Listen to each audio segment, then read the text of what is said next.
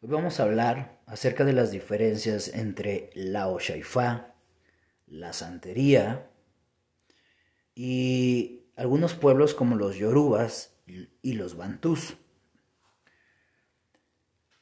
Comenzaremos diciendo que no es la misma cosa. Son al final cultos que si bien van dirigidos a las mismas deidades, no están dirigidos a las mismas personalidades de estas deidades. Es decir, para su mejor entendimiento vamos a poner un ejemplo de pureza. En la Osheifa que tiene origen en Nigeria y que es la primera que nace de, esta, de estas ramas. Se les hace culto a los orillas que son deidades. Esa es la primer y gran diferencia entre la Oshaifa y las demás ramas. Posteriormente, digamos que esta pureza de, las, los seres a los cuales se les hace culto va disminuyendo hasta llegar a un santo que ahí tú ya no le estás haciendo culto a una deidad, le estás haciendo culto a una persona que existió, que tocó cuerpo humano y que en algún punto tuvo conexión con estas deidades. Entonces, no es la misma pureza, no es la misma energía, no es el mismo culto, aunque tenemos mucho sincretismo. Y vamos a comenzar por el inicio. Vamos a hablar de un tema que viene siendo el bautizo en la religión Oshaifa, que es la mano de Orumila. Y seguramente estás diciendo, no es la mano de Orumila, es la mano de Orula. No, son cosas muy diferentes. La mano de Orula es obviamente más popular, obviamente más conocida, porque es más fácil de obtener, más barata y sobre todo porque casi cualquier persona que tenga un grado menor como un babalao, y tal vez vas a decir, pero los babalaos son lo más grande que existe. Es lo más grande que te han hecho creer que existe.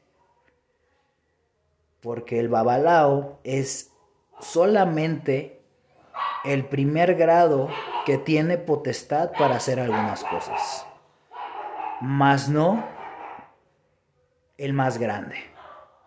Entonces, Orula y Orumila son entidades totalmente diferentes, sí y no. Porque se desprenden de, de la misma, pero en perspectivas y en evolución muy diferentes. Y vamos a explicarlo de una manera simple. Cuando tú recibes mano de Orula, tú le estás haciendo culto al humano. Vamos a decirlo, Orumila degradado, y no digo degradado de una manera mala, a un humano. Eh, vamos a explicarlo así, esto es una fantasía, no estoy diciendo que sea real. Eh, que a la expulsan del paraíso, la castigan y la vuelven humano, entonces se convierte en Orula. Cuando tú recibes mano de Orula, que bueno, esto es algo que ya hemos hablado, si tu mano de Orula es de plástico no sirve no tiene energía, simplemente es un sincretismo como para como cuando te pones la playera de o el jersey de tu equipo favorito. Entonces, eso es la mano de Orula. Cuando tú recibes mano de Orula, estás recibiendo tu parte más mundana y para mí, en mi opinión, es algo totalmente contrario a lo que queremos hacer cuando iniciamos un camino espiritual. Porque iniciar el camino espiritual es precisamente desprendernos de nuestras partes más mundanas, tontas, y que nos van atorando en el camino espiritual y obviamente en nuestro día a día, en nuestra economía, en nuestras relaciones, etc. Cuando tú recibes mano de orula, simplemente y está comprobado con personas que yo les he quitado mano de orula, que les han recibido, que hemos eh, compartido experiencias, te vuelves todavía más mundano. Si eras alcohólico, tu alcoholismo aumenta. Si eres mujeriego, aumenta. Si eres huevón, aumenta. Si eres violento, aumenta tu violencia. Entonces, ahí estamos haciendo culto a a la parte más mundana de nosotros. Y lejos de elevarnos espiritualmente, pues nos vamos arraigando más. Ahora, Orula. Orula es la parte, vamos a entenderlo, del mismo ser, pero que está conectada con Dios. Más arriba de los Eshus, más arriba de cualquier otra cosa que te puedan dar en el culto, primero está Orula. ¿sí? Y entonces, ¿qué estamos recibiendo? La mano de Orula es aquella que nos va a llevar como nuestro padre o madre, que nos lleva caminando de la mano porque nosotros estamos muy pequeños para hacerlo solos, porque perdemos el camino. ¿A dónde nos va a llevar? A la parte más elevada de nosotros a la parte de nosotros que está ligada a Dios, lo que en mi libro puede llamarse el yo más evolucionado. Entonces, ¿qué sucede? Cuando tú recibes tu ceremonia de Orumila y tu ceremonia de Orula, de, de tu mano de Orula, perdón, en ese momento, al recibir, reitero, corrijo más bien, al recibir tu mano de Orumila y tu ceremonia de entrega de Orumila, entonces te estás conectando con la parte más divina de tu ser, donde vamos a empezar a tener otra conciencia, donde vamos a empezar a dejar lo que nos estorba, vamos a empezar a tener cambios alimenticios, cambios emocionales, cambios cerebrales, cambios físicos, y en automático vamos a llegar a un punto donde vamos a decir, estaba bien pendejo. Vamos a empezar a encontrar nuestras contrariedades de nuestros propios actos. Vamos a empezar a desarraigarnos de lo mundano y de lo terrenal de una manera controlada, sin caos, sin que nos arrebaten, sin que la vida nos ponga en un punto de, pues deshazte de tu pareja para crecer, deshazte de tu, o quédate sin dinero para aprender la humildad. Simplemente lo vamos a hacer de una manera controlada, paulatina y donde Orumila nos va a ir marcando los puntos y los momentos para cada situación. Vamos a hablar acerca de los colores. ¿Por qué es verde con café? Bueno, el pataquí dice que cuando el bien y el mal fueron creados, llegó un punto donde el mal se avecinaba de una manera tan inmensa, tan violenta y tan poderosa, que el bien, en este caso eh, representado por Orumila, ocupado por proteger a su pueblo, por proteger a sus hijos, hizo de cierta manera un trueque o un pacto con el mal donde se le dice que no interviniera uno con el trabajo del otro, simplemente que respetara a su pueblo. Entonces el mal le contesta, ¿y cómo voy a saber yo quiénes son tus hijos? Entonces, ambos deciden que la marca, por llamarlo de una manera, debería de contener tanto el bien como el mal simbolizados. Entonces se crea el, se toma el verde, que es la vida, la sabiduría, la salud, la espiritualidad, el crecimiento personal, la abundancia, la fertilidad, la naturaleza, etc. Y se toma el café, que representa el caos, la muerte, el peligro, la involución, la codicia, la enfermedad, la locura.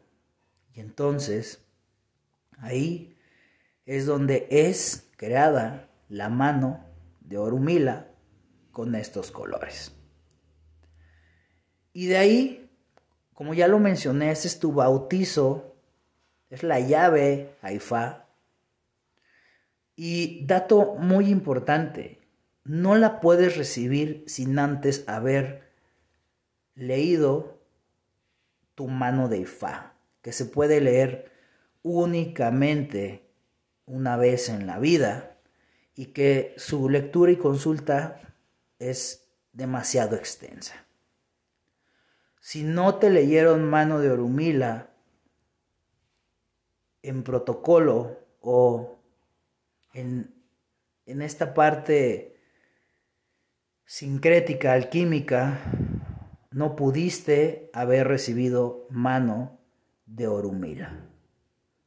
Porque no puedes recibir algo que no sabes para qué es, que no sabes qué va a significar en tu vida, que no sabes qué va a venir a romper o a jalar en tu vida.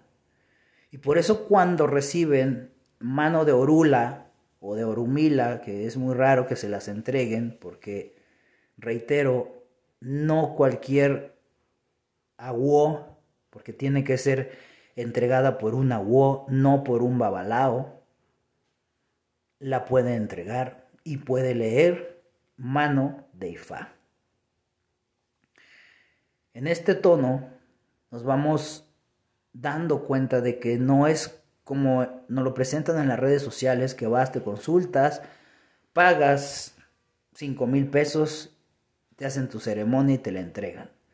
Para empezar, el puro baño, y esto es como un dato extra para que no te vean la cara, el puro baño de Orumila tiene 110 elementos y el 50 o 60% de estos elementos son importados porque no los hay en México. Y aquí no se vale cambiar una planta que se parece en la versión mexicana, ni una semilla que se parece en la versión mexicana para que nos salga más barato. Tu mano de orumila se tiene que ser a medida de tu muñeca, previamente antes de hacer tu ceremonia. Y una ceremonia bien hecha, como debe de ser, con los ingredientes que lleva, no te va a salir el material, el proceso creativo de esta ceremonia sin ganar un peso el agua o un peso para, el, para la casa, te vas a gastar alrededor de 20 mil pesos de puro material. Entonces, tu mano de orumila no debe de costar menos de 30, 35, a lo mejor 25 si el agua es consciente. Si cuesta 3 mil, 5 mil, 6 mil pesos, pues simplemente es una charlatanería.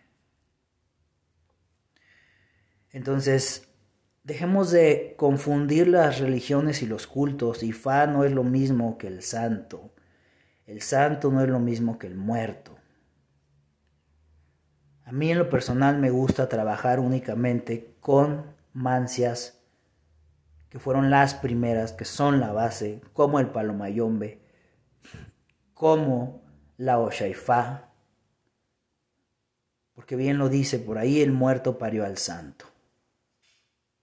Primero es el muerto y después lo demás. Esto solo como dato para que entiendas un poco más acerca de la mano de Orumila que eh, te tienen que entregar con algo llamado aguacafán que tiene ciertos ingredientes que son ciertos números para hombres y para mujeres y que los cuidados para hombres y para mujeres son distintos. Ahora, ¿qué le podemos ofrendar a Orumila? Orumila es muy específico, los orishas son muy específicos, no les puedes dar lo que tú quieras o, como muchos dicen, sienta.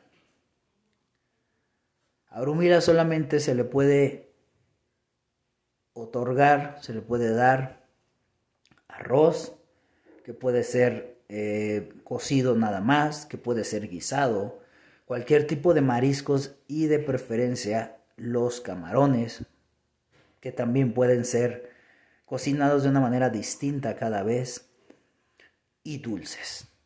A Arumila no se le pone agua, a Arumila no se le pone algún licor, se atiende los días jueves y no se le pone agua, no se le pone fruta, no se le ponen verduras, no se le pone comida que nosotros eh, pudiésemos llegar a comer como ah, tal vez algún muerto que se le ofrenda, porque es una deidad la cual ya alcanzó la dualidad. Ni siquiera podemos decir si Orumila es padre o madre de religión, simplemente Orumila es. Porque su proceso evolutivo ha sido tan grande que está en una vibración de dualidad, hecha uno. Te dejo estos datos de Orumila, de la mano de Orumila, para que entiendas un poco más antes de pertenecer a algún culto y como siempre tratando de darte la información más real posible y revelándote eh, lo más que se me permite sin llegar a romper ese pacto de secretos en los cultos. Ashe para todos.